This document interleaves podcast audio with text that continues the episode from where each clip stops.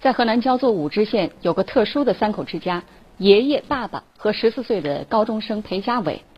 由于爸爸瘫痪，长期卧病在床，妈妈又离家出走，肖家伟从五岁起就开始照顾父亲和年迈的爷爷。他用自己弱小的肩膀扛起了家庭的重担。十四岁的裴家伟是个腼腆内向的男孩，生活的磨难让他的脸上有着和这个年龄不符的成熟和沉着。十年前家庭变故以来，就是家里。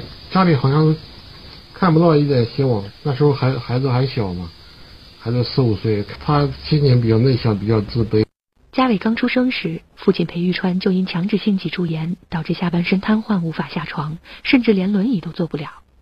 其实家伟小时候也是个爱笑的孩子，但是这笑容定格在他五岁的时候。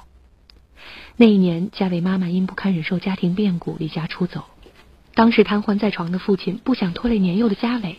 还有过轻生的念头，目睹几乎陷入绝境的家庭，当时五岁的小家伟说出了连父亲都没想到的话：“告诉他，将来肯定会更好的，肯定会度过。”从那时起，小家伟仿佛一夜之间长大，他更加努力的学习，也学会了洗衣服、做饭、打扫卫生，给爸爸洗脸、擦身子。这些年，政府给爷孙三人办了低保，亲戚邻居也会经常来帮忙，但懂事的小家伟依然非常节省。就是生日什么的，最多了就是在外面买个买几串羊肉串吃，就是这是最好的了。从来没有说生日吃过蛋糕。毕竟是个十几岁的孩子，看到其他同学都有父母的呵护，家伟的心里也会难过。但生活和学习的压力让他无法有太多的委屈。从小就习惯了，习惯了这样生活，就不感觉很。在不少好心人的帮助下，家伟完成了三年的初中学习。去年，他考上了河南省师范高中武陟县第一中学。就在全家人看到了希望的时候，爷爷又摔伤住院了。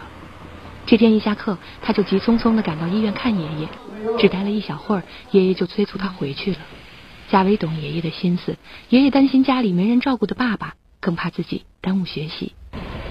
考上高中后，学校离家特别远，嘉伟听从了爸爸的劝告，住在学校里，只有到周末才能回家。你吃好饭没有？你吃吃，上午都吃啊。你你你平时就住在哪里？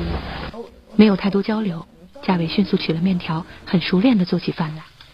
他在一个人在家，吃的不是很好，所以我想给他做顿热饭给他吃。嘉伟还在做饭，村里的亲朋好友给爸爸送饭来了。他不知道我还要来给他送饭呢。哦，嗯，他所以他又做出来了。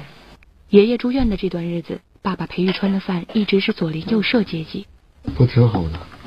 我们现在就是在好心人，他那个低保啊什么各方面扶持下，生活是基本有保障的。嘉伟说，他希望能顺利的完成高中三年的学业，然后带着爸爸去上大学。就很想长大后多赚点钱，替给爸爸治病，让他把他的腿治好，让他和我一起去旅游啊，去看看外面的世界。